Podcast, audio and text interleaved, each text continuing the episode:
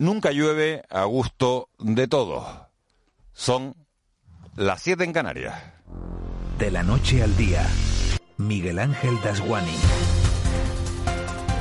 ¿Qué tal? Muy buenos días, Canarias. Amanece este 7 de octubre con ese olor de otoño incipiente que estábamos deseando, pero sin todo el agua que esperábamos tener. La tormenta subtropical que debía entrar ayer por el suroeste de este archipiélago acabó descargando en esos 80 kilómetros de mar que separan Gran Canaria de Tenerife y llegó ya bastante debilitada a las islas más occidentales. Después de tantos meses de sequía, que lloviera era una lotería. Y si hay que hablar de premios en esa lotería, el gordo se lo llevó la palma. Hubo quien le achacó el milagro a la Virgen de las Nieves. Fuera la Virgen o fuera la física, el agua caída es igual de buena para las papas se puede considerar que es un milagro de la Virgen de las Nieves, porque la verdad que llevamos bastantes años de sequía y además como estábamos en año lustral. Muy bendecido para todos los palmeros porque el agua es muy fundamental tanto para el, ser humano como para los animales y las plantas. Y ha sido muy bien. La verdad que estoy muy contenta, la agricultura lo necesita y debe seguir así mucho tiempo, porque llevábamos una racha de sequía terrible. Me encanta que llueva, es que hacía falta y bastante, y que llueva más. Viene bien para la tierra, para el campo, para limpiar la atmósfera, estupendo, un día estupendo. Son las voces de todos ustedes, de gente de la calle, de cada isla. Tan repartidos tuvieron los premios de este sorteo extraordinario de la lluvia de octubre que el segundo se fue a parar al hierro. Allí las uvas han estado tan sedientas en este 2020 que habrá que esperar a ver qué vino tenemos. Estamos esperándola como agüita de mayo, pero ha llegado en otoño. O sea que vamos a decir que bien y esperemos que dure unos cuantos días. El agua aquí en la isla es como una riqueza para los agricultores, los animales y todo. Tenemos una sequía este año demasiado mal. La gente que tenemos animales lo estamos pasando mal y cada día peor y si no llueve... Los gomeros no estaban para tirar voladores, pero también cogieron su pellizco. Sobre todo por los embalses que están todos vacíos, ¿no? Ahora hay que plantar los ajos, plantar un montón de cosas y viene de maravilla toda esta agüita que está cayendo. No es mucha, pero por poco se empieza. Yo hasta que no se salga mi casa, bote de mi casa, no, no hay agua. En las otras cinco islas, en Gran Canaria, en Tenerife, Fuerteventura, Lanzarote y La Graciosa, nos atrevimos a sacar los paraguas como medida preventiva, cogimos los chubasqueros y hasta hubo quien se puso las botas de agua, pero la pedrea, hay que decirlo, no dio para tanto. Y los memes de la alerta, comenzaron a hacerse virales. Si llueve mucho nos quejamos porque se inundan los colegios, se anegan las calles y se destrozan los cultivos. Y cuando el agua cae con moderación, como ha ocurrido esta vez, es como, es como si nos faltara algo. Nunca llueve a gusto de todos, pero a eso ya nos vamos acostumbrando. Y si no, que le pregunten a los sindicatos médicos, muy molestos con el gobierno de Pedro Sánchez por abrir la mano a que en esta pandemia se refuercen los servicios con galenos no cualificados, cuando sería mucho más fácil y más honesto, dicen ellos, pagarle como es debido a los médicos que ya tenemos para que no se tengan que plantear emigrar por una falta de reconocimiento. Habla Levi Cabrera. El principal problema es para la población, por lo que es la seguridad del paciente y la calidad asistencial, evidentemente. Usted iría a que le tratara un cardiólogo que no es cardiólogo y que es médico general y que encima pues acaba de llegar de un país no comunitario o europeo y no tiene los conocimientos de la especialidad, pues nosotros velamos porque eso no pase. Gran cantidad de especialistas precarios que están en nuestro país pensando irse a otros países a trabajar, incluso en esta época de pandemia, porque las condiciones retributivas y laborales son mucho mejores en cualquiera de los otros países que nos eh, están en el entorno, Francia, Inglaterra, Alemania, Países Bajos. Hablando del aspecto sanitario, Canarias puede presumir este mes de octubre de mantener, eso sí, una tendencia descendente en el número de contagios, con menos de 46 casos por cada 100.000 habitantes y lo mejor de todo, un arsenal de pruebas PCR preparadas para seguir teniendo bajo control los colegios. Y todo ello, a pesar de sumar la muerte, eso sí, de dos nuevas personas de más de 85 y 90 años por culpa del coronavirus. Eso sí, esta vez venían con patologías previas. Ayuda a mirar al futuro con cierto optimismo oír decir al director general de TUI para los Países Bajos, Arjan Kers, que TUI no solo no se arrepiente de haber retomado los vuelos con Canarias, sino que espera servir de ejemplo. Estamos bastante optimistas porque hemos visto que la gente que han llegado al destino están disfrutando de momento y eso es importante como eh, primera imagen que estamos dando al resto de la gente que queremos enviar. Canarias es un destino importantísimo para el turismo en invierno, para todos los grandes tour operadores, para las líneas aéreas y necesitamos contar con Canarias, pero también es importante que se levanta las restricciones desde los países de origen. El próximo lunes, festivo, será festivo en toda España y los hoteleros canarios creen que el puente del Pilar, que tenemos, como digo, a la vuelta de la esquina, puede ser un buen momento, un excelente punto de inflexión para iniciar el despegue. Diego Roa, de Hoteles Riu, y Roberto Ucelay, presidente del CE. Y si fuéramos capaces de recuperar de nuevo al cliente alemán y cliente inglés, que lógicamente se les echa de menos, pero es cierto que de momento estamos agradecidos al cliente belga, al cliente polaco y al cliente nacional, que son y el cliente local, ¿no? que son los que nos están eh, hoy por hoy salvando un poco las ocupaciones. El nivel de, ocupación de, esas plazas es muy muy bajo, pero esperemos que, esa iniciativa también contagie, punto de vista positivo, anime a otros a otros operadores, a otras líneas alemanas y que permita cuanto antes pues empezar a, incentivar el, mercado alemán y que, y que efectivamente pues pueda podamos tener una demanda mayor en las próximas semanas y meses. Con turistas o sin turistas y ojalá que sea con, estas semanas podremos dormir todos bastante más tranquilos. Las decisiones tomadas en el Consejo de Política Fiscal y Financiera permitirán a Canarias tener presupuestos en 2021.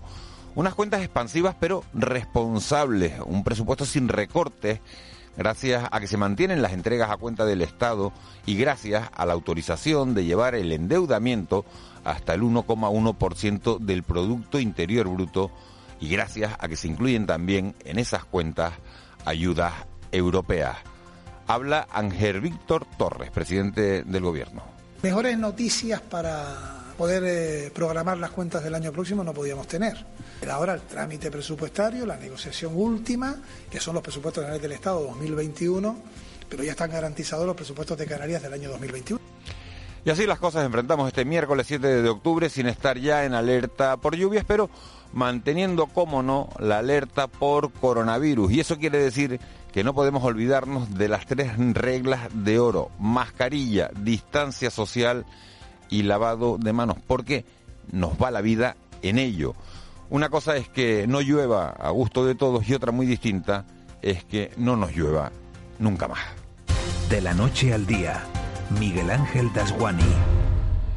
Conocemos ya otros titulares de este miércoles 7 de octubre. Caja 7 te ofrece los titulares del día. Eva García, hablamos de dependencia y discapacidad. La consejera de Derechos Sociales va a destinar casi 8 millones y medio de euros más a la financiación de los recursos de atención a la dependencia y discapacidad. Este incremento supone una importante inyección a los convenios plurianuales que se firman con los cabildos insulares para la financiación de los recursos de atención a las personas con discapacidad o en situación de dependencia, con el fin de incrementar la aportación precio-plaza. El gobierno destinará un total de 147 millones de euros. Noemí Santana, consejera del área. Data de la mayor subida del coste plaza realizada hasta la fecha, por lo tanto estamos ante un hecho histórico, lo que demuestra es nuestro compromiso eh, que va a ir de forma progresiva hasta que se cubra el 100% del coste. E incluso eh, lo que nosotros nos proponemos es ir más allá en la financiación para asegurar una atención de calidad para las personas dependientes. Plan Reactiva Canarias. La ministra portavoz y de Hacienda, María Jesús Montero, ha recibido positivamente el Plan Reactiva Canarias y lo ha usado de ejemplo de acuerdo entre partidos políticos, agentes sociales y económicos, con el objetivo de mejorar las condiciones de los ciudadanos en el contexto de la crisis actual.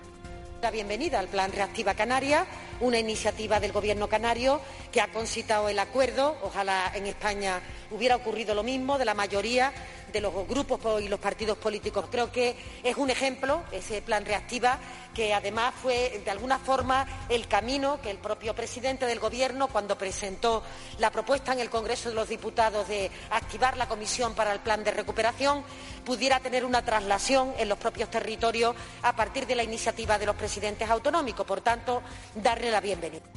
Suspensión de las reglas fiscales. La Federación Canaria de Municipios valora positivamente que el Gobierno de España suspenda las reglas fiscales para 2021. También que fije en el 0,1% la tasa de referencia del superávit. El alcalde de Güimes, Óscar Izquierdo, espera que no haya letra pequeña. para nosotros nos parece que eh, es una buena noticia, esperando ver si existe algún tipo de condicionantes. Lo, lo volvemos a decir, eh, nos alegramos de, de que se anuncie, pero habrá que ver exactamente qué condiciones o si no existe ningún tipo de condición a la hora de poder esos recursos. Túnel de Erjo. Hoy comienza la excavación del que una vez concluido será el túnel más largo de Canarias. Se trata del túnel de Erjos, una infraestructura básica para conseguir cerrar el anillo insular de Tenerife. El inicio de su excavación, según anunciado el consejero de Obras Públicas, lo hacía ayer en comisión parlamentaria, Sebastián Franquis, dará comienzo esta misma mañana. Precisamente este túnel comenzará a excavarse mañana, mañana mismo, que supondrá un nuevo hito en las obras de, la, de, de, de Tenerife y que son obras de toda Canarias por cuanto se van a perforar el mayor túnel de Canarias con más de 5 kilómetros de longitud. Campaña de la gripe. Desde los sindicatos sanitarios alertan de un invierno duro en los hospitales y centros de Canarias. Ruiman Pérez, portavoz de la Federación de Salud de Intersindical Canaria, ha advertido que cuando se junten los casos de coronavirus y de gripe, la situación empeorará. Además, reivindica la necesidad de contratar a más personal sanitario. Tenemos un problema serio que se puede acentuar en noviembre eh, cuando se una la gripe a esta situación del COVID-19, porque las bajas laborales pueden crear aún más merma en, las plantillas. Y, sinceramente eh, espero que, que, que, me equivoque, pero creo que vamos a tener un invierno duro eh, y además con las necesidades extras de personal que tenemos que que requiere la sanidad canaria para incluso realizar esas PCR. ¿Eres estudiante? Pues estás de suerte. Con Caja 7 podrás conseguir importantes descuentos en los másteres de la Universidad del Atlántico Medio. Dos entidades canarias apostando juntas por nuestra gente joven. Infórmate en cajasiete.com barra sorteos y participa antes del 12 de octubre. Caja 7, comprometidos con nuestra gente. 7 y 11 de la mañana es miércoles y por tanto empezamos ya a mirar hacia las competiciones del fin de semana. Joaquín González, muy buenos días. Hola, buenos días Miguel Ángel. Una vez pasada la vorágine del mercado de fichajes, el Club Deportivo Tenerife y la Unión Deportiva Las Palmas se centran ya en competir este próximo fin de semana con 10 caras nuevas, con 10 fichajes. Cerró el Tenerife el mercado y con otros 10 lo hizo el conjunto Gran Canario. El último en llegar al Tenerife fue el centrocampista cedido por el Elche Ramón Folch, que aterrizaba en la tarde de ayer y que tiene claro que no hay que marcarse objetivos a largo plazo, sino ir sumando partido a partido. En segunda división siempre se ha demostrado que cualquier rival puede ganar a cualquiera. El Tenerife tendrá que ir partido a partido, no, es un tópico, sino que es la, la realidad y luego veremos a ver qué, por qué podemos luchar. Un Tenerife que hoy presentará a partir de la una de la tarde a dos de sus caras nuevas, Fran Sol y Valentín Bada, y que previamente se ejercitará en el Heliodoro Rodríguez López para seguir preparando el choque que le medirá el sábado al Rayo Vallecano. Y en la Unión Deportiva Las Palmas, la última cara nueva en presentarse ha sido la del delantero italiano Pietro Iemelo, que explica que se suma al proyecto amarillo porque se siente importante y se cuenta con jugadores jóvenes y ambiciosos. Está un proyecto muy, muy, muy importante, muy serio, porque el director Luis me ha, me ha hecho, me ha hecho sentir muy importante, porque aquí está un equipo muy joven y quiere haber muy, muy ambición para, para, para esta temporada. Una Unión Deportiva que anunció que finalmente no incluirá en un ERTE a los futbolistas Cristian Rivera y Raúl Fernández, que era lo que había confirmado en un principio en lo meramente deportivo. Los amarillos se ejercitarán esta mañana con la vista puesta en el partido que disputarán el próximo domingo en tierras andaluzas ante la Málaga y cerramos con baloncesto porque hoy vuelve la competición europea, la Eurocup para el Herbalife Gran Canaria que recibirá a partir de las 8 de la tarde al Nanterre francés en busca de su segunda victoria consecutiva.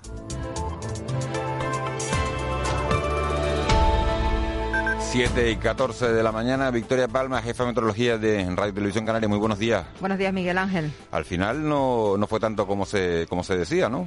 No, al final llovió, no llovió con intensidad, donde más llovió fue en la isla de La Palma y bueno, sabíamos que había una gran incertidumbre, que podía llover o no.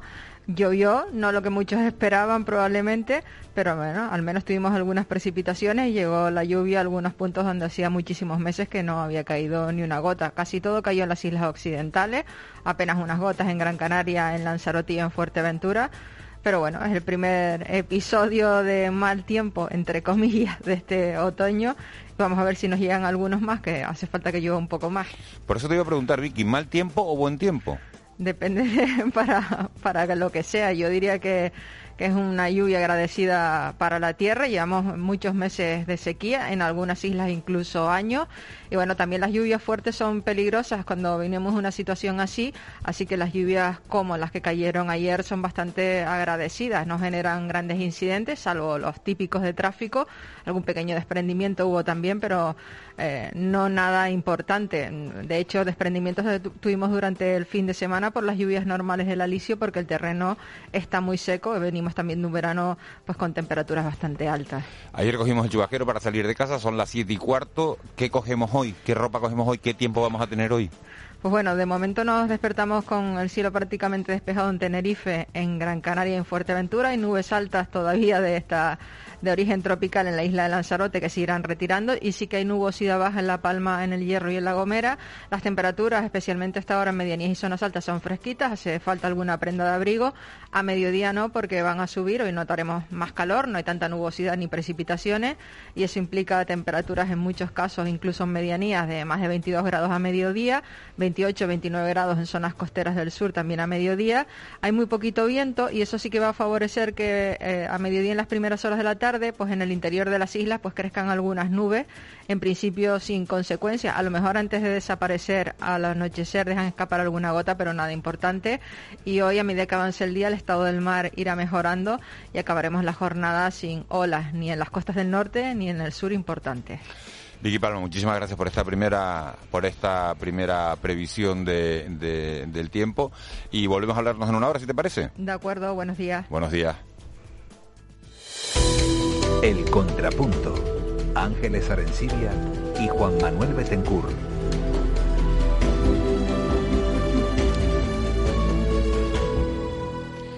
Ángeles Arencibia, muy buenos días. Muy buenos días. Juan Manuel Betancourt, buenos días. ¿Qué tal? ¿Cómo estamos? Buenos días a todos. No cayó tanto, pero bueno, eh, tampoco es mala ese agua.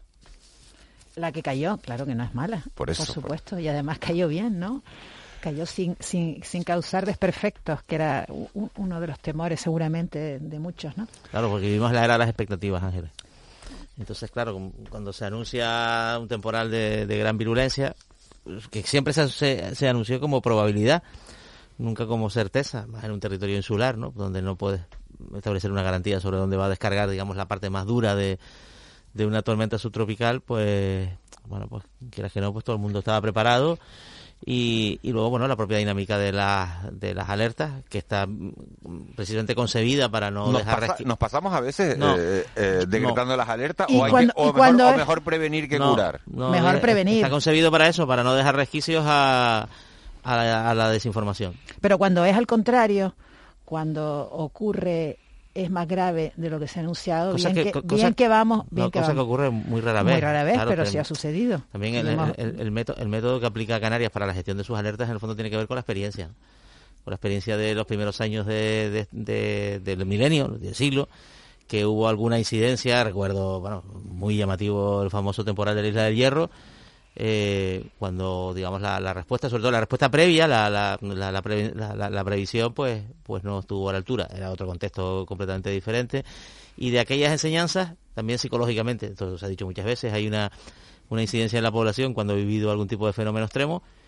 Y siempre mm, tenemos que subir una cosa que se nos dice, tenemos que acostumbrarnos a los fenómenos extremos de carácter subtropical. Porque van en aumento. Sí, lo que pasa es que tampoco los hemos vivido en los últimos años, con lo cual, bueno, pues Vamos a, vamos a- aparcar eh, el tiempo a, a un lado. Eh, ustedes dos son analistas de la, de la actualidad política y socioeconómica de, de este archipiélago. Eh, ¿Con qué nos quedamos? ¿Con qué noticias nos quedamos de este, de este miércoles, Juanma? con los cuentos de la lechera. Los cuentos de la lechera por... Sí, vamos a ver, eh, llevamos varios días un poco en una vorágine de cifras sobre lo que van a ser los presupuestos canarios de, de 2021, de lo que pueden ser los presupuestos estatales de 2021 tras el acuerdo de ayer del gobierno, que, supone pues elevar el techo de gasto en una cantidad muy importante. eh, que lógicamente pues bueno también tiene una incidencia en, en las islas como territorio eh, como parte del territorio nacional eh, y las cifras del turismo y las expectativas de que, lo estabas diciendo ahora mismo Miguel Ángel, de que el puente de, octubre este, el puente del Pilar, pues pueda suponer una especie de, punto de partida. ¿no? Eh, nunca antes, eh, llevamos meses hablando del dilema entre salud y economía, pero es que una cosa va con la otra. Entonces, hay, hay un baile de cifras sobre lo que va a ser la Canarias de 2021 que hay que contrastar en buena medida con la evolución de la pandemia. Pero es diferente el cuento de la lechera del turismo al cuento del de lechero de las expectativas presupuestarias, que son Sí, no, Ángel. Es diferente, ¿no? el turismo, el turismo depende de unos factores que controlamos mucho menos, ¿no? o sea, el, el, el, aval del endeudamiento de un 2%, 2% son mil millones, lo decíamos ayer, bueno, eh, es un aporte muy importante. Si el turismo se recupera un poco, pero si se mantiene, digamos, este, esta situación casi de cero actividad, al final los ingresos fiscales propios de las islas, que es muy importante, propios de las islas, Canarias ha tenido superávit porque tenía 15 millones de turistas, los ayuntamientos canarios tenían superávit porque teníamos 15 millones de turistas. Claro, eh, que la recaudación autonómica se desplome por completo es una noticia que ningún fondo estatal ni ninguna receta de endeudamiento nos va, nos va a, nos va a, a abonar, ¿no? Por eso la cuestión es cuánto tiempo podemos resistir y cuánto tiempo va a durar esta situación de no controlar eh, los contagios, ¿no? que es realmente lo que nos, nos mantiene en esta situación. ¿no? En un contexto en el cual la segunda ola, además, vuelve a ser, una vez más, como ocurrió con la primera, muy viajera. ¿Muy viajera en qué sentido? En que el que presume de lo bien que está hoy se lamenta de su mala suerte dentro de tres semanas. Mira, hay una cuestión que, ha salido en los últimos días y, también en las últimas semanas que yo creo que se habla poco, que es la, la, convicción cada vez más clara que tienen los científicos de que el virus se transmite por el aire, ¿no? Y eh, la necesidad o la importancia de ventilar los espacios cerrados, la importancia que puede tener la arquitectura en, este, en esta situación y lo bueno que sería que Canarias nos aprovecháramos de este tema. Lo digo en el, en el, en el contexto del turismo. No siento que no se ha trabajado. Bueno, vamos a ver. es que no, se habla de esto. Sí, se, en el se ha hablado poco en España. Se ha hablado poco en España de cara, por ejemplo, al inicio del curso escolar. Curiosamente, en un país que tiene condiciones climáticas, pues, pues no digo que idóneas, porque también eh, España sufre invierno, mm, pero desde luego mejores que las de sus digamos, eh, vecinos del norte o, digamos, otros ciudadanos europeos de Dinamarca que iniciaron el curso abriendo las clases. En la primavera lo aprovecharon, ¿no? Pues, pues haciendo clases al aire libre, ¿no? En el ámbito del turismo, ten en cuenta una cosa. Hoy hay pleno el Parlamento, hoy se va a convalidar, digamos, el decreto ley de medidas especiales de carácter económico por, por, por, por la situación de pandemia, que permite a los establecimientos turísticos realizar obras, obras provisionales, digamos, de ampliación de sus espacios más allá de lo que le permite el planeamiento, en función precisamente para garantizar esto, la distancia física, la ventilación, estos, recorridos que nos encontramos ahora siempre, ¿no? De cuando vas a un sitio, pues por aquí se entra, por aquí se sale, ¿no? Este, este, este, este estos tres, estos tres mandamientos, ¿no? Que, con los que estamos citando siempre, porque son ciertos, ¿no? Hombre, ahí sí, en el sector turístico sí hay, digamos, un, una, digamos, una, una concepción de esta cuestión como, como estratégica para que los turistas que vengan además estén en condiciones de máxima seguridad. Para ofrecer seguridad, para evitar que suban los contagios y para diferenciarnos y sacar partido de nuestra renta de, eh, de nuestro clima. Ahora que la ventilación es un debate científico presente absolutamente en la comunidad internacional, donde intervienen no solo los epidemiólogos, sino también los ingenieros y los matemáticos, porque aquí hay una conjunción de saberes que muy, muy interesante es un asunto en el que España ha trabajado menos que otros. Y es curioso, porque en principio nuestras condiciones son, son mejores. No, y te, vas un poquito a la historia de la, arquitectura y, ah, tiene relación, tiene, tiene relación, tiene mucha relación, ¿no? En, la época de la tuberculosis, etcétera, en cómo la arquitectura procura espacios diáfanos, espacios fácilmente ventilables, ¿no? todo eso eh, podríamos recuperarlo, ¿no? Porque yo, oigo hablar... Hay cuestiones que son más sencillas que otras, o sea, la condición de, digamos, de hacinamiento, que no es lo mismo que densidad. Densidad es una cosa ¿eh? y se puede, se puede tener la ciudad densa y saludable. ¿eh? El hacinamiento tiene que ver muchas veces con la pobreza. Con la pobreza, con la falta, con la, con la escasa disponibilidad de espacios públicos como los parques, que en, que en unas zonas de España y de Canarias, pues, digamos, tienen espacios generosos y en otros no y aquí ya entramos, eh, si entramos ya pero claro, ese asunto no se resuelve en dos meses tampoco. En, en las casas, en el tipo de vivienda que, que tenemos. es una cuestión mucho más difícil de resolver que las, que las medidas de urbanismo táctico, de las que por cierto nos hemos olvidado un poco, ¿no? Lo vivimos mucho durante el confinamiento y cuando empezó un poco la salida a la calle y demás y tal, esto de que cerraran, se cerraran las eh, las calles al tráfico. Ahora lo hemos perdido un poco. Bueno, pues Canarias lleva 72 horas por debajo de, de la barrera de los 50 contagios por cada 100.000 habitantes. Esa era la línea roja marcada por Alemania para evitar que sus ciudadanos salgan del país y tengan que pasar una cuarentena a la vuelta.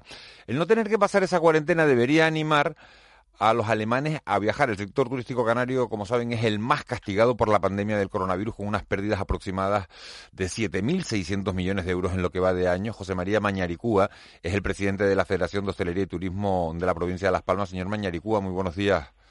Buenos días. TUI ha comenzado a volar de nuevo a este archipiélago.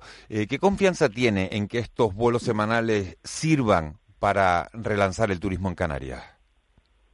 Bueno, lo que ha hecho TUI es abrir el camino al resto de turoperadores y aerolíneas eh, en un momento que todavía sigue vigente la restricción de Alemania. Esperemos que este jueves Alemania quite la restricción a Canarias, al estar ya por debajo nosotros de 50 nuevos casos, 100.000 habitantes, 7 días, y con y a quitar la restricción, eh, la ocupación de estos vuelos empieza a animarse y podamos vislumbrar, en cuanto al turismo alemán, cierto futuro para este invierno. Pero necesitamos igualmente que reducir el, ratio, que creo que estamos en estos momentos en 46 nuevos casos, 100.000 habitantes, eh, pasarlo a menos de 20 para poder también recibir escandinavos y, británicos eh, durante el invierno. Es necesario la concienciación de toda la sociedad en hacer un esfuerzo, primero por la salud y luego por el turismo, para, para reducir el ratio y poder recibir también escandinavos y a británicos para tener una temporada eh, turística real o visible o, por lo menos que mantenga a los hoteles a los hoteles actuales que están abiertos mantengan cierta ocupación y, cierta dinámica turística.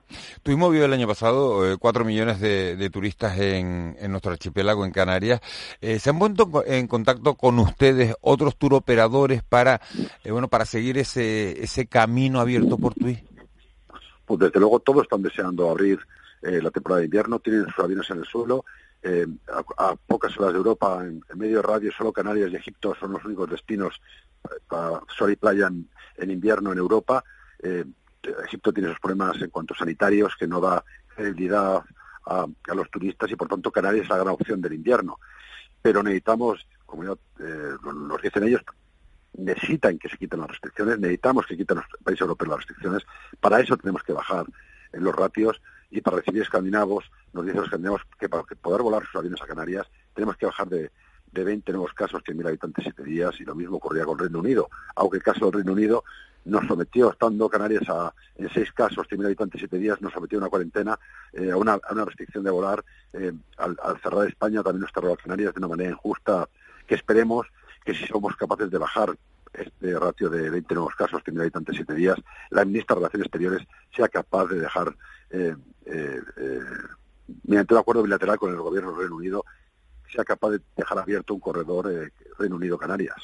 Ese, ese descenso del número de contagios es la única salida para retomar el número de vuelos o hay otras medidas sanitarias, señor Mañaricúa, que se, que se podrían implementar a las que existen actualmente para otorgar más confianza a los países emisores?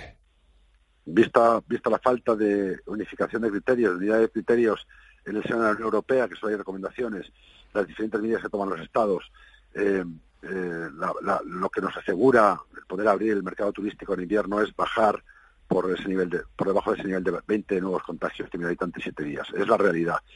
Eh, paralelamente puede haber otros acuerdos, si hay acuerdos bilaterales de Gobierno de España, que en estos momentos es incapaz de cerrar uno solo, quizás pues si diesen validez a, a, a un test de a un test a la hora de devolver al turista a un test antígenos y devolverlo seguro y que eso, eso quitase la cuarentena para nuestros turistas también sería válido para aquellos estados que nos someten a, una cuarentena previo, posterior a volar a Canarias. Pero lo que nos asegura un invierno de verdad es bajar por debajo de esos 20 contagios, 100.000 habitantes, 7 días. Bajar los test de contagio de, por debajo de, eso, de esa barrera de, los 20 casos por 100.000 habitantes, eh, hacer esos test PCR en origen y en destino ¿Ustedes desde el punto de vista empresarial creen que a las administraciones canaria o, española les queda algo más por hacer para poder salvar esta temporada alta? Bueno, le queda a la, administración española, al gobierno de España. Eh, en un momento que nos sometían los diferentes estados a, restricciones a Canarias, quedaba la, la, capacidad del Gobierno de España, de la ministra de Relaciones Exteriores, de llegar a acuerdos bilaterales con, estos países, con Reino Unido, con países escandinavos, con Alemania, que habilitaran los viajes a Canarias. Vemos que no han hecho nada desde el Gobierno de España, ni la ministra de Turismo, ni la ministra de Relaciones Exteriores, eh, para poder salvar esas restricciones de viajar a Canarias esa, incapacidad hace que prácticamente nos quede como única salvación el reducir los contagios, los nuevos contagios, por debajo de 20 para poder mantener una actividad turística con Reino Unido y países escandinavos. Una última cuestión, señor Mañaricúa. El año pasado tuvimos en Canarias 15 millones de, turistas. Este año la previsión baja, por lo menos la que se maneja entre los 3 y 5 millones es de la cantidad de turistas que se está hablando, porque muchos llegaron antes de que se decretara el estado de alarma en, el mes de marzo. ¿Manejan ustedes nuevas cifras y, qué expectativas en medio del panorama hay para cerrar la temporada alta? ¿Se podrá salvar algo el año? Si no somos capaces de abrir el mercado escandinavo, el británico, difícilmente podremos salvar la temporada, difícilmente podremos tener un volumen turista significativo. Tendremos finalmente al final del año el volumen que se dio en enero, y marzo importante, eh, algo que hubo en, julio y agosto, y lo que queda del invierno será un año perdido si no somos capaces de abrir el mercado escandinavo y británico, como ya, ya le digo. José María Mañaricúa, presidente de la Federación de Hostelería y Turismo de, la provincia de Las Palmas, muchísimas gracias por habernos atendido y toda la suerte del mundo. Que se puedan retomar esos vuelos cuanto antes. Gracias a ustedes. Enseguida les voy a preguntar, Juanma y Ángeles, por, por esta entrevista a Mañaricúa, pero esta semana, como hablábamos al principio, la ministra de Hacienda convocaba la primera reunión del Consejo de Política Fiscal y Financiera de los últimos meses, de los últimos siete meses, una reunión a la que asisten habitualmente, para que lo sepan los oyentes, los consejeros de Hacienda de todas las autonomías, porque en ella se marcan las reglas del juego en materia eh, de fiscalidad y de financiación por parte del Estado. El encuentro de este lunes no fue presencial, sino que fue telemático, pero las noticias que salieron de ese, de ese conclave parecen bastante buenas para Canarias. Román Rodríguez, vicepresidente y consejero de Hacienda del Gobierno de Canarias. Señor Rodríguez, buenos días. Hola, buenos días, ¿qué tal? Han pasado ya 48 horas desde, desde que terminara esa, esa reunión. ¿Sigue usted tan satisfecho como el lunes cuando terminó el encuentro? ¿Por qué tenemos que estar tan contentos los canarios? Bueno, yo lo que yo no he expresado sonrisas en el análisis de la reunión. Lo que he dicho es que se ha tomado una decisión que han tomado ya 20 estados de la Unión, que es suspender las reglas fiscales y apostar por políticas expansivas en un momento de crisis total eh, y que eso va en, el en la buena dirección. En la otra crisis se saldó con recortes, con ajustes, con gente en la calle. En esta ocasión, la Unión Europea, el Gobierno español y el Gobierno de Canarias hemos apostado por políticas anticíclicas. Yo creo que la suspensión de las reglas fiscales es un apunte absolutamente claro, evidente en este sentido. Por lo tanto, lo que ocurre a partir de que el Consejo de Ministros lo decida y valide las Cortes Generales es que no tenemos reglas fiscales en el año 2021 y eso significa que el déficit, la deuda, los remanentes, el superávit, el techo de gasto eh, quedan suspendidos en este periodo. Además nos dijo dos cosas importantes, que mantiene la financiación autonómica con las cantidades a cuenta del año 21 al margen del ciclo económico. Esto significa que nos da por adelantar el tiempo como si fuera un año normal. Es cierto que en el año 23 lo que nos dé de más lo tendremos que devolver, pero es una buena noticia. Son 600 millones más y además de eso ha planteado hasta un 2,2% del PIB en deuda pública que resolvería el resto de los ingresos que necesitamos. Quiere decirse que el año 21 Canarias tendrá ley de presupuesto, que esa ley de presupuesto como mínimo será como la inicial del año 20, que en este contexto es una gran conquista, que no habrá recortes en los servicios públicos ni en la inversión y que, por lo tanto, a pesar del momento adverso de la economía, el sector público mantiene su capacidad de gasto, su influencia en la economía en un momento donde el, sector privado está en retracción. Por lo tanto, tendremos presupuesto, no habrá recortes, e incluso puede haber un presupuesto mejor que el inicial del año 20 antes de la pandemia. Por lo tanto, o despejadas las incógnitas que teníamos para seguir la tramitación de la ley de presupuestos.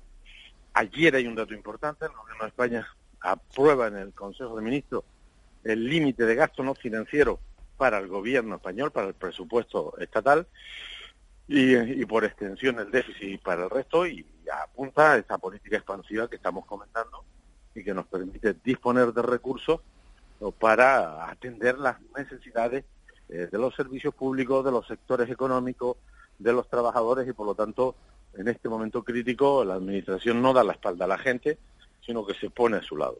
Señor Rodríguez, habla usted de, una, de unas cuentas expansivas, entendemos por expansivas, que van a tener más recursos que, los presupuestos de este año, pero ha dicho usted también otra palabra eh, en las últimas horas, dice expansivas pero responsables. ¿A qué se refiere con responsabilidad? Me refiero a que después del 21 vendrá el 22, el 23 y el 24 y todo lo que vamos a gastar ahora va a ser vía deuda pública. Lo, lo pediremos prestado al Banco Central Europeo, a la banca privada y hay que devolverlo. Por lo tanto, los recursos que se pongan a disposición de este momento crítico tienen que hacerse a sabiendas de que el mundo no se acaba en el año 21, sino que continúa y por lo tanto esta política tiene que ser responsable porque luego vendrá lo que se llama la consolidación fiscal, luego habrá que volver a la normalidad y lo que hemos pedido prestado habrá que pagarlo. Por lo tanto, no se trata de utilizar todos los recursos que pueda, sino los que necesites. Y los que necesitamos son mantener, en el caso español, los ERTE, el ingreso mínimo vital, la sanidad, la educación, las inversiones, y ahí tendremos también recursos europeos. Se trata de que el sector público contrapese, haga una política anticíclica frente a un sector privado que por las circunstancias de la pandemia se ha venido abajo. Por lo tanto, expansión, pero responsabilidad porque el futuro está a continuación. ¿no? Eh, con una caída del 20% de, del PIB, que es la, estimación prevista, por mucha ayuda que llegue, entiendo que habrá una parte de, bueno, pues no sé si del tejido productivo, de los servicios públicos, que, se resentirán de, de alguna manera. Eh, ¿Dónde están esas posibles vías de agua?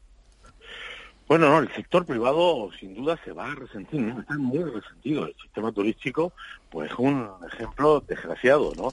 Estamos en un momento donde el retroceso de la economía es muy relevante.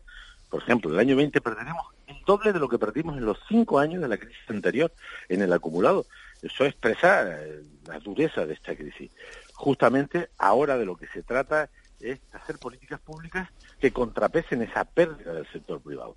Por ejemplo, cuando se han puesto los 100.000 millones de euros en circulación de ayudas a la liquidez de las empresas, o 1.000 millones de este año a los ERTE, o el ingreso mínimo vital, o mantener los servicios públicos. Nosotros este año en sanidad y educación no solo no se recorta lo presupuestado, sino que gastaremos 400 millones de euros más.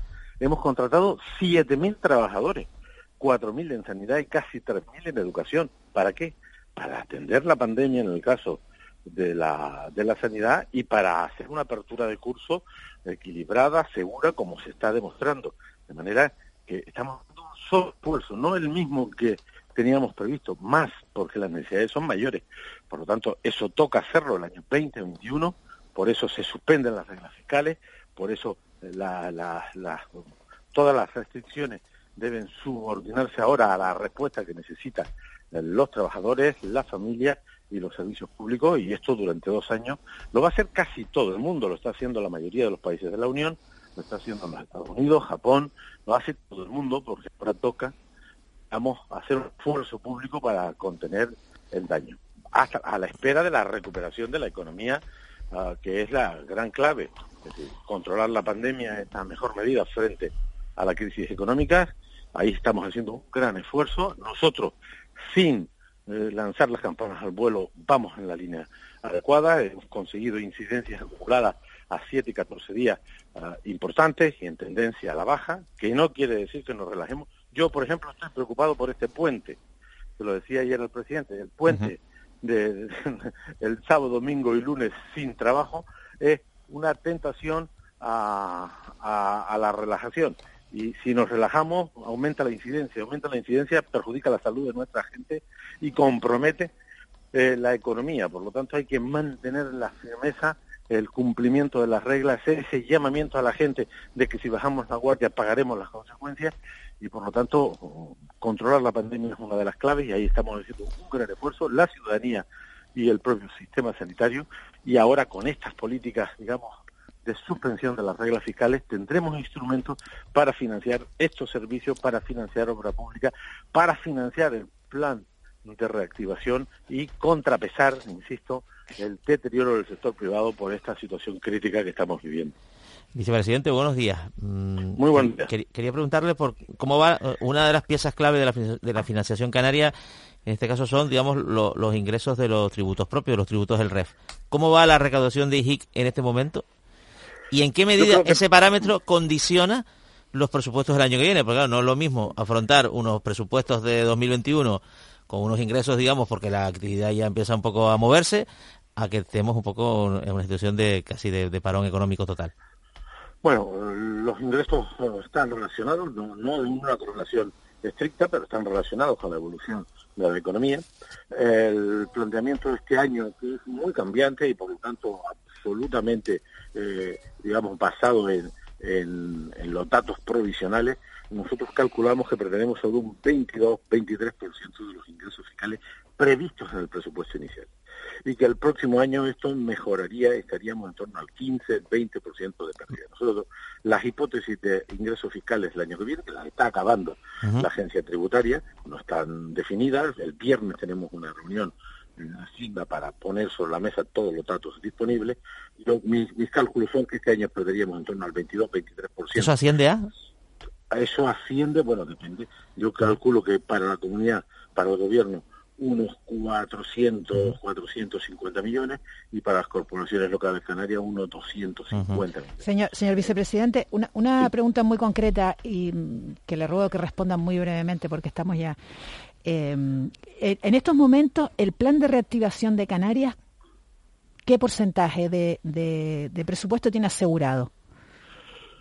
Vamos a ver, una cosa es el presupuesto ordinario, que es de lo que hemos hablado, que es muy importante porque ese se encarga de las cosas ordinarias, de la sanidad, de la, del deporte, de la cultura, de la vivienda, de las obras públicas, y ese lo tenemos asegurado. Y además de eso, hay que asegurar nueva financiación para el plan de reactivación, para los planes de recuperación. Ahí las fuentes para este segundo asunto, además de que algunas de sus medidas van a estar financiadas con el presupuesto ordinario, las medidas adicionales nuevas se deben financiar del presupuesto estatal, que va a salir adelante, esa es nuestra ah, percepción de que yo creo que vamos a tener presupuestos del Estado el año 21 y de ahí que tenemos recursos adicionales que podrán alimentar las fichas financieras del plan de reactivación y sobre todo los fondos europeos. ¿eh? tanto el Fondo de Recuperación como el Fondo Real, que son entre ambos unos 72 mil millones, donde Canarias tiene que captar recursos. No sabemos en qué cantidad, porque todavía las reglas españolas no están definidas.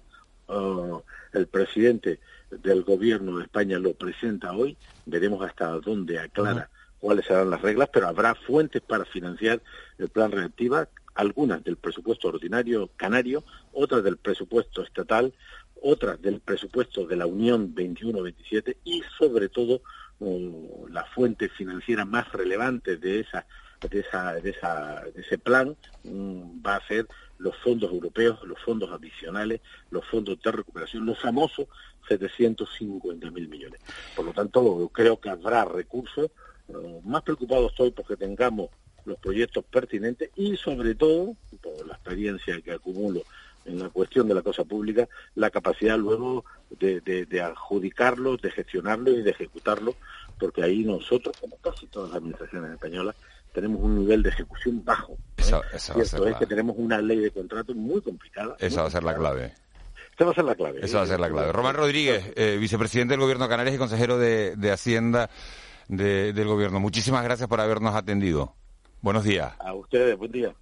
El colectivo Caminando Fronteras fue el que alertó este pasado lunes de la desaparición de seis embarcaciones con 274 personas a bordo, al menos con nueve niños en su ruta hacia Canarias. Esas salidas se habrían producido en el mes de julio, pero la noticia se ha conocido ahora y la ONG asegura que ninguna de ellas, ninguna de esas embarcaciones, ninguna de esas personas ha llegado al archipiélago. Elena Maleno es periodista, activista, investigadora y especialista en migraciones y trata de seres humanos. Señora Maleno, muy buenos días. Hola, buenos días. Ustedes trasladan informaciones de este tipo casi a diario a los servicios de emergencia españoles. ¿De dónde sacan la información y, qué veracidad puede tener? Eh, bueno, la información son de familiares. En concreto, todas estas embarcaciones nos alertaron familiares. Solamente hay una que es de julio y el resto son de la segunda mitad del mes de septiembre. Entonces son los propios familiares que, que ven que no tienen noticias de ellos, que saben que salieron las embarcaciones. Nosotras también estamos en terreno, tenemos proyectos de cooperación al desarrollo y a partir de ahí, bueno, pues eh, tiramos un poco de, de, de todos los contactos, de las comunidades migrantes, de otras organizaciones sociales y vemos qué personas faltan en las casas, en los campamentos y demás, y obtenemos una información que es bastante fiable, puesto que son personas que, que, que, bueno, que están desaparecidas, que los familiares no saben nada de ellos y que saben que salieron al mar. El, en concreto, la última embarcación es de la semana pasada y en ella viajaban eh, 22 hombres, 24 mujeres y, y 6 niños. Y como os digo, las llamadas de los familiares eh, son, las recibimos día y noche eh, y están muy, muy desesperados, sobre todo sabiendo que, que bueno, que ahora eh, llega una tormenta y que efectivamente no, los, no se han encontrado estas personas ni en el Estado español, ni en Mauritania, ni en Marruecos. Claro, mucha gente se, se preguntará, señora Maleno, cómo es posible, eh, por ejemplo, descartar que haya sido una de las que ha llegado a Canarias, pongamos, por ejemplo, en el mes de septiembre o en, la, o en las últimas semanas. Pues mira, se descarta eh, trabajando codo a codo con las autoridades del Estado español, efectivamente, con la Guardia Civil, que es quien, quien informa de qué embarcaciones llegan y cuántas personas hay a bordo. Estas embarcaciones, las llegadas, no coinciden ninguna de las que desgraciadamente pues eh, no, se han, no se han encontrado, no coinciden los datos. Al no coincidir los datos, todos estos datos los tiene la Guardia Civil, nosotros se lo pasamos a las autoridades. Eh, y, sobre todo que las personas, o sea, llegan a Canarias. Canarias no es un agujero negro. O sea, las personas en cuanto llegan y se restablecen llaman a sus familiares, eh, se encuentran con otros compañeros. O sea, no están llegando a un país donde se les encierra en una cárcel y no tienen comunicación. O sea, no han llegado a Canarias porque no están allí, no están en ninguna organización social, ni coincide con ninguna de las llegadas, ni en número de personas, ni en tipo de embarcación, ni absolutamente nada. Y nosotras lo que hacemos, y también lo hacemos en Marruecos, es con las autoridades del país contrastar todas las llegadas y todos los rescates de forma efectiva. Lanzamos una alerta cuando estamos desesperadas sabiendo que esas personas no están en tierra. Claro, ustedes que trabajan codo a codo, eh, visibilizar toda esa situación de cómo se produce esa, esa migración, el es más el, el, día a día, a quienes estamos en Canarias, nos resulta, bueno, ahora ha sido muy gráfico como lo ha contado, es decir, salen los migrantes y cuando llegan a tierra, cuando llegan al archipiélago, descuelgan el teléfono móvil y llaman a la familia y le dicen, oye, que estamos en Canarias, que hemos llegado. Que estamos vivos. Que estamos vivos. Claro, esa es la angustia más grande de un claro. familiar. Saber que nunca tendrá esa llamada de estamos vivos. Y es algo humano. O sea, es que a veces hablamos de los migrantes como si, si no fueran seres humanos. Es el mismo sentimiento que, tenía que tendría un canario si arriesga su vida en el mar en cuanto llegase a tierra, ¿qué haría una persona de Canarias? Llamar a su madre, llamar a su mujer, llamar, es que es eso, estamos vivos, pero es que esa llamada en esas embarcaciones no se ha producido. Así que esa angustia, esa angustia, ese rezar constante, ayer nos decía un familiar que en una de las embarcaciones va su hermana, va su mujer y van sus dos hijos. Puede perder a toda su familia. ¿De qué, de qué zonas de, de, la costa, eh, señora Maleno, estamos hablando que salen todas esas, esas embarcaciones? Pues mira, estamos hablando de Dakhla, estamos hablando de la Yu, estamos hablando de Mauritania y de Senegal, uno de ellos desde Senegal. Eh, a nosotras nos preocupa mucho eh, que esto es la punta del iceberg, esto es de lo que nos enteramos, pero hay muchas embarcaciones que salen y que los familiares no alertan o no tienen capacidad de saber a quién pueden alertar o a quién pueden llamar y que son embarcaciones de las que no se sabe nada. No todas las embarcaciones alertan o no todas las embarcaciones alertan a tiempo, ¿no? Porque, por ejemplo, la del mes de julio lleva mucho tiempo en el mar y los familiares, bueno, han contactado con nosotros porque estaban contactando con otras organizaciones. Ellos buscan eh, ver a, quién pueden llamar. Muchos llaman directamente, por ejemplo, a Policía Nacional eh, y Policía Nacional lo que hace es identificar, entonces, mmm, claro, mmm, Policía Nacional no, no trabaja en los rescates, trabaja Guardia Civil y Salvamento. Y luego no hay un vuelco de información de Guardia Civil a Salvamento, por ejemplo, una patera que se ha estado buscando durante una semana esa desaparición Policía Nacional no la tiene, no hay un sistema de, de, ver todas esas desapariciones en el Estado español y eso es algo que le estamos pidiendo al gobierno. Entonces, si un familiar llama a la Policía Nacional para ver si su familiar está en España, la Policía Nacional no se lo puede decir porque no sabe que iba en una embarcación o no sabe que esa embarcación se estuvo buscando. Entonces, también nos preocupa eh, no saber cuántas personas desaparecen, esta es la gran tragedia del mar, la gran tragedia libia, la gran tragedia del Atlántico y del Mediterráneo, de no saber cuántas han podido desaparecer y de no tener un sistema oficial que cuente esas muertes y esas desapariciones. Para nosotras lo ideal es que esa alerta de esas seis embarcaciones la hiciera el Estado español, la hiciera Marruecos y no la tuviera que hacer una organización social. Claro, lo que le iba a preguntar es si desde el tiempo que usted lleva trabajando, eh, si puede saber, ¿se puede calcular cuántas pateras han podido desaparecer? Uf, nosotras tenemos eh, datos que sacamos de forma anual, pero los sacamos desde el año 2016, ¿no? Antes, eh, bueno, sacamos, teníamos datos, pero no, no, no los publicitábamos, ¿no? Eh, porque nosotras llevamos recibiendo alertas desde el año 2007. Y, y, por ejemplo, es que te lo estoy diciendo de memoria, pero el año pasado hubo al menos 16 embarcaciones, todas enteras desaparecidas. Una cosa son los naufragios, que al menos las familias tienen un relato de lo que ha pasado, porque hay supervivientes o porque las propias autoridades, hubo un, naufragio terrible enfrente de, de la costa de la Yum y las propias autoridades, bueno, pues dejaron ir a identificar a los muertos. Hay un relato, ¿no? Puedes contar algo, pero cuando una patera desaparece toda entera, los familiares se preguntan. Qué duro. Pero es, pero es verdad, puede desaparecer, puede, puede los servicios de rescate no saber eh, si ha habido un naufragio y les decimos, claro, eso puede pasar, porque estamos hablando del Océano Atlántico. ¿Os acordáis de esta embarcación que fue encontrada con un solo superviviente en Mauritania después de 20 días?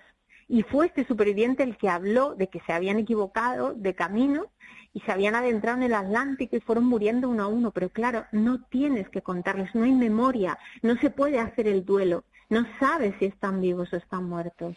Es que lo estás contando, eh, eh, Elena, y la verdad que a uno se le ponen eh, los pelos de, punta, sobre todo porque, porque mucho nos tememos que esas pateras, esos cayucos van a seguir saliendo. Sí, claro, es que ese es el problema. Es que no hay un efecto llamada, hay un efecto salida, hay un efecto expulsión de los territorios. ¿Por qué, ¿Por qué está saliendo tanta gente desde Mauritania? Porque la mayoría son, son malienses. ¿Qué está pasando en Mali? Ha habido recientemente un golpe de Estado y la situación en Mali cada vez es peor.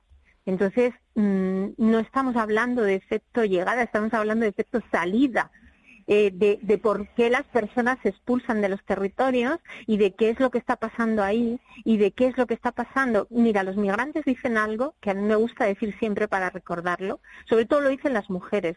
No tenemos derecho a migrar, pero tampoco tenemos derecho a no migrar. Y ahí está la clave de que están siendo empujados y cada vez se nota más, se nota más por, la, por los riesgos que corren, ¿no? Una de las embarcaciones que está desaparecida es una neumática con 59 personas. El riesgo de que una neumática entre en el océano Atlántico, estamos hablando de una zodia, estamos hablando de plástico en, la, en medio de ese océano con esas olas, la madera aguanta más, pero esos riesgos que se corren eh, son terribles y otra vez nos sitúa en toda esa necropolítica. ¿Quién está ganando dinero con esto? ¿Qué empresas de seguridad y control del movimiento están ganando dinero? Y que esto va a seguir sucediendo porque esto es uno de los grandes negocios del siglo XXI. Las empresas de armamento, las que crean el conflicto en Mali, las que venden armamento para Mali y empujan a la gente a salir, son las mismas que después invierten en material militar, venden el material militar para controlar el movimiento. Y una última, una última cuestión, Elena Maleno, ¿hay alguna manera de, de, frenar todo esto? Sí, con políticas de vida. O sea, estamos hablando con políticas de verdad de vida, con que, el interés sea la defensa de la vida y no sea eh, la muerte. Pero el problema es lo que te estoy contando. El problema es que cuántos millones de euros, cuánto crecimiento ha tenido Frontex, cuántos millones de euros se ha invertido en material militar en Mauritania. Las empresas que hay detrás que están vendiendo y moviendo todo ese negocio no quieren hacer otro tipo de políticas. Entonces hay que apostar por políticas de vida, por políticas que no expulsen a las personas de sus territorios y por políticas que pongan la vida en el centro y la defensa de la vida. Entonces, mm, pero esto es un proceso y esto va a ser a largo plazo y a medio y corto plazo tenemos que demostrar que somos una democracia y que la vida se defiende también, eh, que, que la persona que esté en el mar tiene derecho a que se defienda su vida. Venga en una patera, viaje en un yate o viaje, o sea, un, pescador. Tienen el mismo derecho a que su vida se defienda y por lo tanto lo que seguimos pidiendo es que estas embarcaciones se sigan buscando y que por parte de los tres países que están inmersos en estos rescates se, se, se, se, se, coordinen para la defensa de la vida y no solo para el control del movimiento. Elena Maleno, eh, activista, investigadora, especialista en migraciones del colectivo Caminando Fronteras. Muchísimas gracias por haber estado en De la Noche al Día, por haber atendido los micrófonos de Canarias Radio, por habernos ayudado a entender eh, un poco mejor cómo están funcionando todas estas migraciones y sobre todo por hacer esa llamada de auxilio, que es lo realmente importante eh, en estos momentos para, para encontrar esa, esas seis embarcaciones perdidas, extraviadas en el, en el océano. Muchísimas gracias. Gracias a vosotras por dar voz a las familias. Es la, la, cara, la cara de, desde el otro lado, desde, vemos eh, la migración desde estas costas, Juanma Ángeles, desde, ¿no? desde estas costas a la que llegan esos migrantes, y esa es la cara de cuando las familias, cuando no llegan las pateras, cuando no llegan los cayucos, cuando no llegan a tierra, y me quedo con una frase de, de Elena Maleno que cuando llegan no dicen estamos en Europa, sino estamos vivos cuando desembarcan los, los migrantes en nuestras costas. Al no producirse esa llamada es cuando eh, las familias de los migrantes se ponen en contacto con, con, Elena Maleno y con, y con otras activistas de, esta causa y es cuando, cuando se denuncian esas desapariciones en alta mar. ¿Qué les ha parecido la historia? Eh, eh, la historia la historia es terrible, ¿no? No, no, no por conocida deja de ser eh, terrible y deja de emocionarnos nuevamente, ¿no? El pensar que en estos momentos hay seis pateras, una de ellas parece ser que es una Zodiac, con personas perdidas en el mar. No sabemos en qué circunstancias, no sabemos en qué estado, pero eh, imaginémonos, pongámonos en su situación, esta familia que, eh, que va una, este señor que dice que tiene, va su hermana, su mujer, sus dos hijos, toda su familia ahí en, en, esa situación, ¿no? Y de, la, de, las declaraciones de Elena Maleno, dos cosas. Una, la urgencia del hoy, de estas seis embarcaciones que están perdidas, y otra, la situación como fenómeno en el que hay personas dispuestas a asumir riesgos terribles, así lo ha, lo ha dicho ella, riesgos terribles, porque son expulsados. ¿Qué situación tienes que vivir para que te metas en una Zodiac en medio del Atlántico con un, con un hijo? Hay que ponerse en esa situación. Eh, eso está en la historia de la humanidad. Eh, mm, muy, muy rápido. la vida se defiende todos los días. ¿no? Mm, realmente también hay que poner en valor el esfuerzo de la Guardia Civil, de Salvamento Marítimo, que defienden la vida. Lo hacen no con palabras, lo hacen con, con hechos, eh, continuamente, eh, salvando vidas muchísimas y otras, pues por desgracia, se, se pierden. Yo creo que es importante destacar esto del, testimonio de Malena. Por otro lado, la situación en África no se va a resolver. La situación de Mali no es peor que la de Libia, donde hay una guerra abierta entre señores de la guerra que que precisamente ha cerrado, digamos, ese, ese el, frente mediterráneo, motivo por el cual, pues, ahora están. Eh, retomaremos ese, retomaremos ese, ese asunto, Juanma, después en el tiempo de tertulia. Nos vamos a ir ahora a las 8 menos, menos dos minutos hasta Las Palmas de Gran Canaria, hasta la policía local de Las Palmas de, Gran Canaria. Ahí está Ernesto Suárez. Muy buenos días.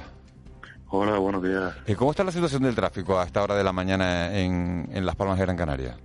Bueno, las principales vías de acceso a la capital las tenemos bastante fluidas, a excepción de lo que es la Gran Canaria 23 y la Gran Canaria 2 sentido norte, o sea, de norte hacia el, hacia el túnel de Julio Luengo, donde ahí vemos un poco de, de tráfico cargado, bastante en ese sentido.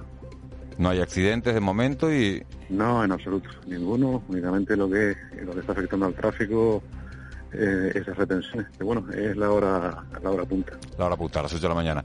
Muchísimas gracias Ernesto Suárez por contarnos la situación en Las Palmas de Gran Canaria y nos vamos ahora hasta el Centro de Control de Cámaras en Santa Cruz de Tenerife. Sebastián Paje, muy buenos días. Hola, buenos días. Eh, ¿La situación eh, en Santa Cruz de Tenerife cómo es? Pues muy similar a la de la capital de Gran Canaria, las Palmas de Gran Canaria. Eh, las principales vías de acceso a la ciudad son relativamente fluidas. Si presenta algo de retención la TF5, la autopista del norte, eh, cuando confluye con piscinas, ramblas, pero digamos que el resto, lo que es vía litoral, Constitución, así como las principales arterias interiores, que puede ser eh, la avenida de la Salle con Puerta de Caserán y Weiler, y la avenida las Canarias con Bélgica, en Sebastián, también presentan una fluidez bastante notable. Pues muchísimas gracias, Sebastián Pajés, por habernos contado cómo está la situación en la entrada a Santa Cruz de Tenerife.